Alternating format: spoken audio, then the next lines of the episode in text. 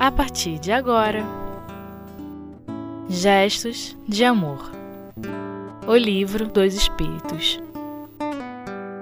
Felicidade e Infelicidade Relativas. Segunda parte. Com José Soares.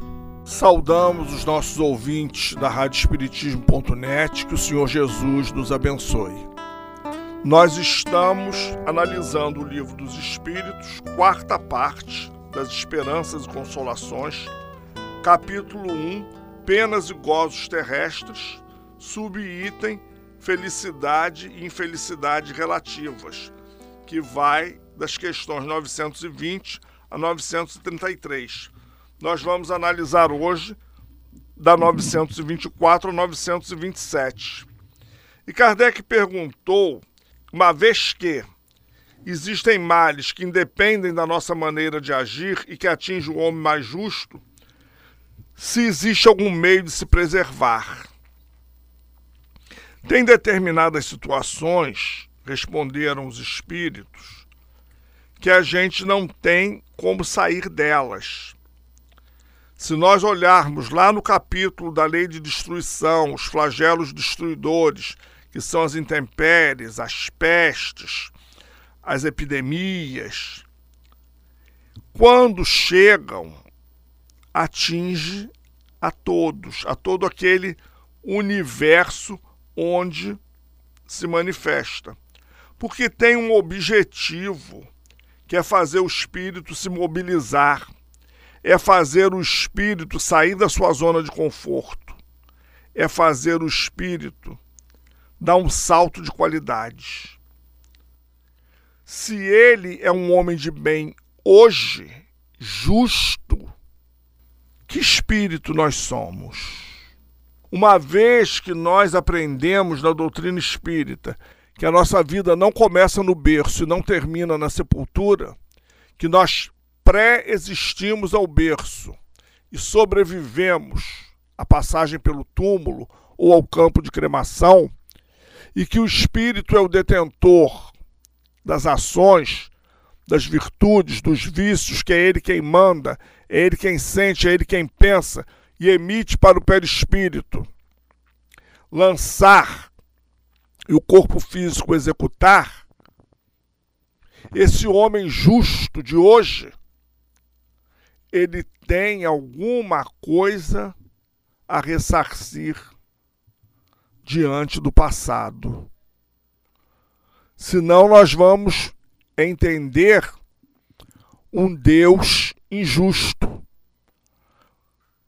Diante daqueles nossos processos antigos religiosos, a gente tinha o hábito de pensar assim: ah, mas Fulano é tão bom, ele sofre tanto. É bom pai, é bom marido, é bom esposo, é bom profissional. Isso que a gente acha. Tem uma questão aqui do livro dos Espíritos, que os Espíritos responderam assim a Kardec: Conheceis profundamente o outro? Segundo, a gente só sabe quem é o outro quando a gente leva para comer um quilo de sal com a gente. Se for numa casa de pertenço, então, que usa pouquinho sal. E outra, nós não sabemos quem somos ainda na nossa essência. A doutrina espírita vem descortinar, desmistificar, desconstruir, para que a gente possa verificar, entender e aceitar a justiça divina.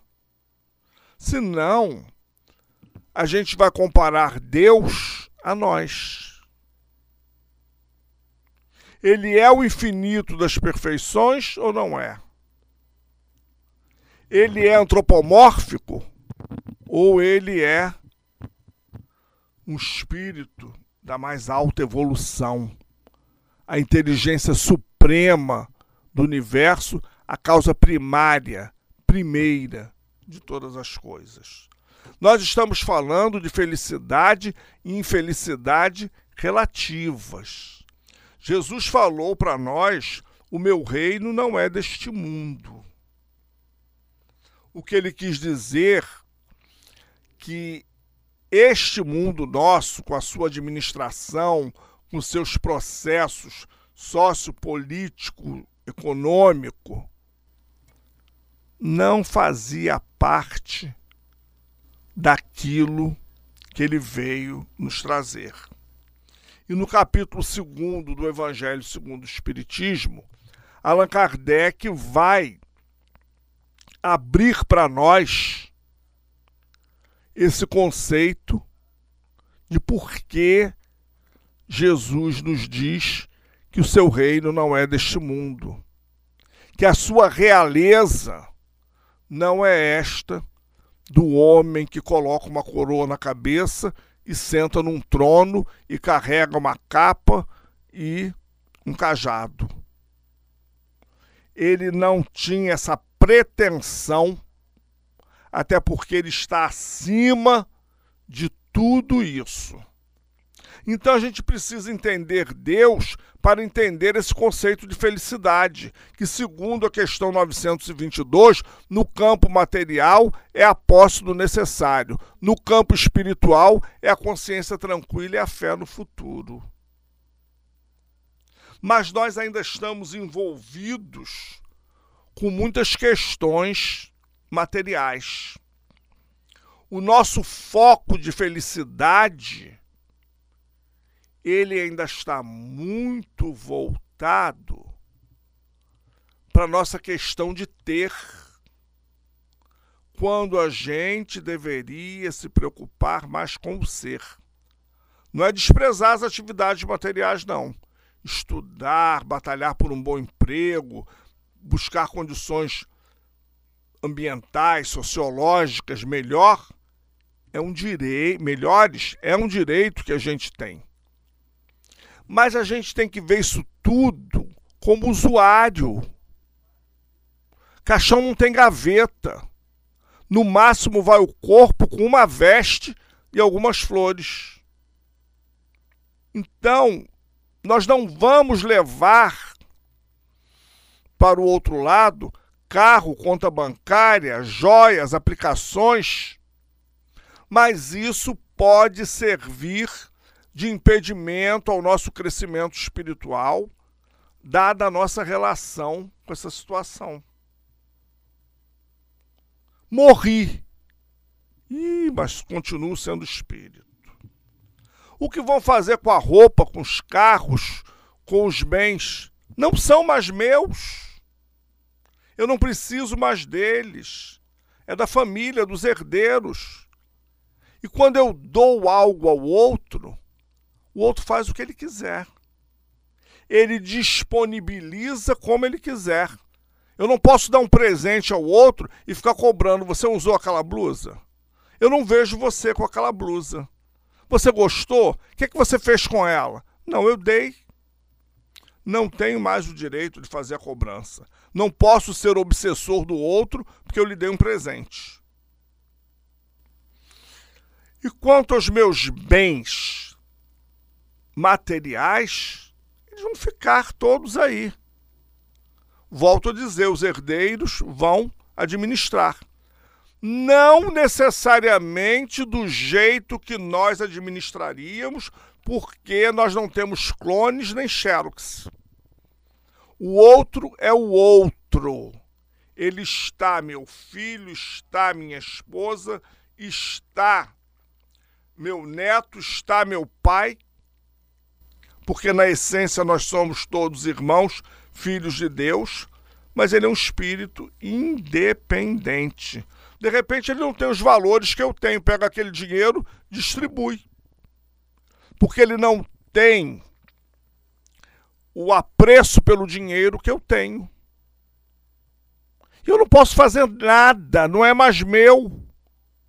Eu deixei. Eu deixei isso não pode ser razão da minha infelicidade.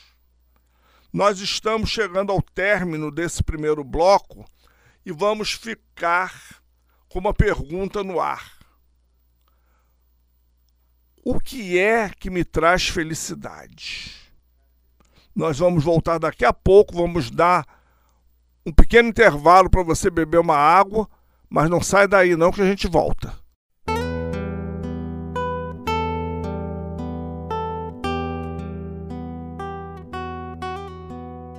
Gestos de Amor O Livro dos Espíritos Voltamos. Então a gente tinha deixado uma pergunta no ar enquanto você bebeu sua água, seu chá, seu suco. O que é importante para a sua felicidade? Lembrando que na posse, no campo material é a posse do necessário. No espiritual é a consciência tranquila e a fé no futuro. Como é que está a sua relação com a felicidade?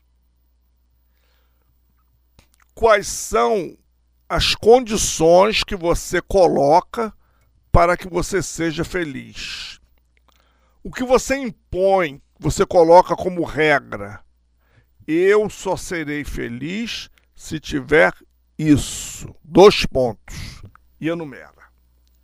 Essa é uma resposta única, pessoal e intransferível.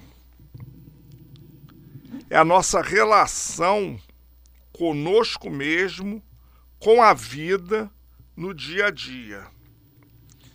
Então, na questão 925, Kardec pergunta por que Deus favorece com os dons da fortuna certos homens que não parecem tê-la merecido. Então os espíritos disseram que quando a gente só vê o presente, quando a gente está engessado entre berço e túmulo, a nossa concepção é uma. Porque a prova da riqueza, tão almejada, tão sonhada, ela é a mais perigosa de todos, porque ela é estimulante do egoísmo, da sensualidade, da futilidade dos prazeres que no instante seguinte estão nos levando à dor. Enquanto que a gente leva uma vida assim, apertada, entre aspas, vamos dizer, vive do nosso trabalho, tem que fazer planejamento para a gente adquirir as coisas que a gente gosta e ou precisa, porque para muitos um carro é luxo, para outros é uma necessidade, para outros é um instrumento de trabalho. Então, um carro, se a gente pegar uma, um contingente de pessoas e fizer uma enquete, qual é a importância do carro na sua vida? Vamos ter uma série de respostas, de questionamentos. Então, essa nossa relação com a felicidade ela é assim. O que a gente precisa para ser feliz? O que é que vai onerar o meu sistema de custo-benefício em relação à felicidade?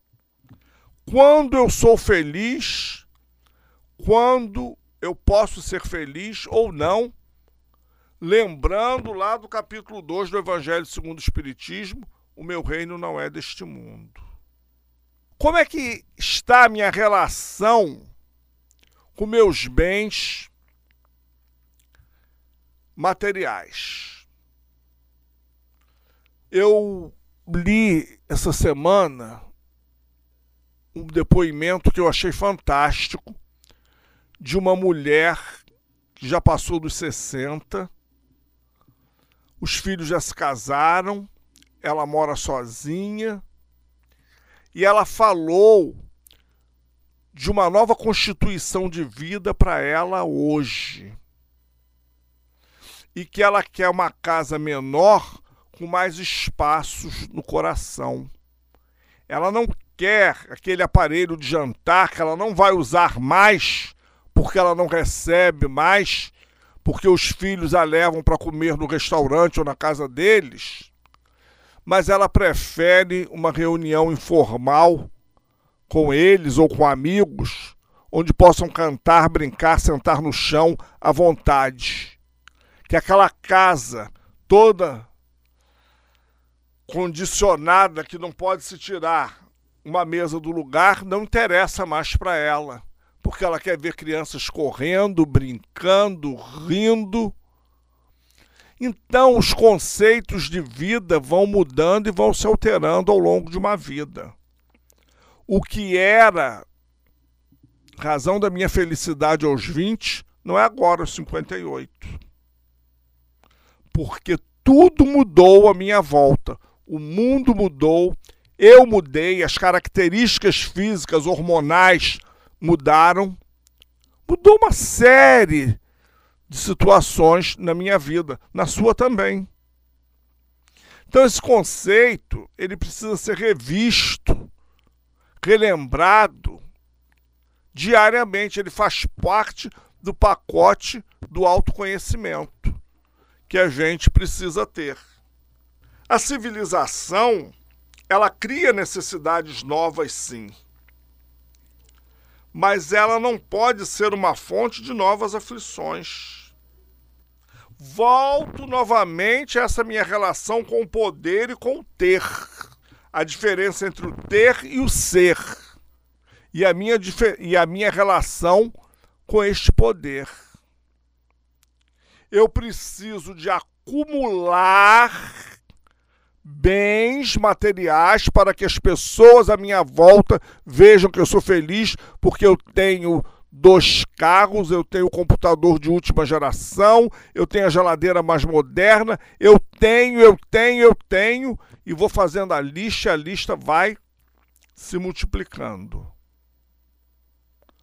Ou o ser que está me satisfazendo. Claro que eu preciso do computador, claro que eu preciso do ar-condicionado, claro que eu preciso de um meio de locomoção mais confortável, claro que o trabalho que vai me dar isso, claro que é necessário que eu lute por tudo isso. Mas como é que está a minha relação custo-benefício com isso? Eu sou usuário deles, eu sou o patrão deles ou eles é que são meu patrão? Eu sou escravo deles ou senhor? Porque eles passam, eles têm uma vida útil, durável, mas eu também tenho no meu corpo físico. Eu poderei ir embora amanhã, hoje, daqui a pouco.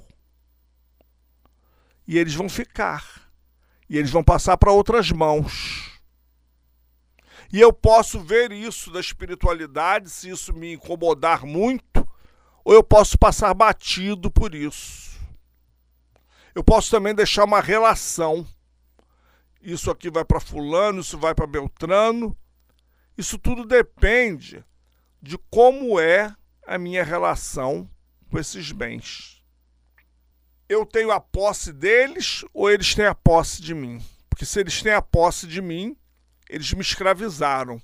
Se eles me escravizaram, eu vou sofrer muito, porque eu vou desencarnar, não vou levá-los e vou sofrer com a maneira pela qual os meus continuadores vão administrar aquele processo. Aí vai entrar a questão do supérfluo, porque essa questão de necessário e supérfluo, ela é muito delicada. O que é necessário para mim pode não ser para você e vice-versa, o supérfluo idem. O, o que é supérfluo para mim, às vezes é necessidade para o outro. Então, eu é que tenho que fazer esse inventário. Ele é meu ele pertence única e exclusivamente para a mim. Só que eu vou embora daqui desse planeta e vou levar atitudes e ações. Esses são os bens que eu vou levar. Porque os outros vão ficar na casa, no cofre, na casa de campo, de praia, no porta-mala do carro e eu não vou nem usar. porque para onde eu vou, eu não precisarei de nada disso. Vamos usar, vamos conservar, vamos saber usar, vamos valorizar o trabalho que a gente teve para conseguir aquilo. Sim, sim e sim. Mas vamos ter que treinar desapego também. O nosso tempo já acabou. Eu agradeço a paciência de vocês em nos ouvir e até um próximo encontro, se Deus assim nos permitir.